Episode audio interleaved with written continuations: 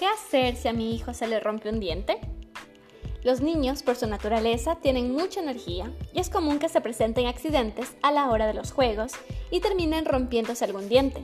En este espacio te contamos qué hacer en esta situación para que la consecuencia sea mínima. En primer lugar, es importante mantener la calma. Si tu hijo se da un golpe en la boca, es normal que le duela y se ponga nervioso e incluso empiece a llorar. Pero es importante saber que los padres son la referencia de sus hijos.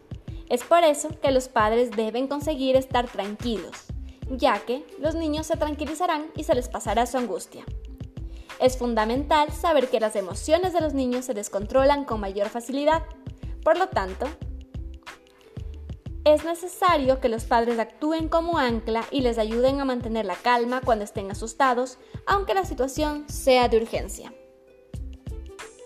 Según la doctora Paola Jaramillo, odontopediatra de iSmile, el momento en que se produce un traumatismo dental, el primer pensamiento que pasa por la cabeza de los padres es, vamos al hospital, sobre todo si se ve mucha sangre en el área del golpe. Sin embargo, lo recomendable cuando nuestro hijo se da un golpe en la boca es acudir al odontopediatra cuanto antes. Esto es necesario porque un traumatismo dental puede tener implicaciones internas, aunque no las veamos. Lo primero que debes hacer es limpiar la sangre con una gasa o un pañuelo y examinar la boca del niño. ¿Se ha fracturado solo una parte del diente? ¿O se le ha salido el diente por completo?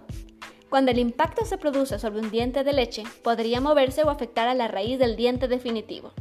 En caso de que el traumatismo se haya producido en los dientes definitivos, debes intentar encontrar la parte fracturada o la unidad dental perdida y guardarla si es posible. Lo ideal es ponerla en leche, para que se mantenga húmeda, pero también puede guardarse en la boca si el niño es más grande.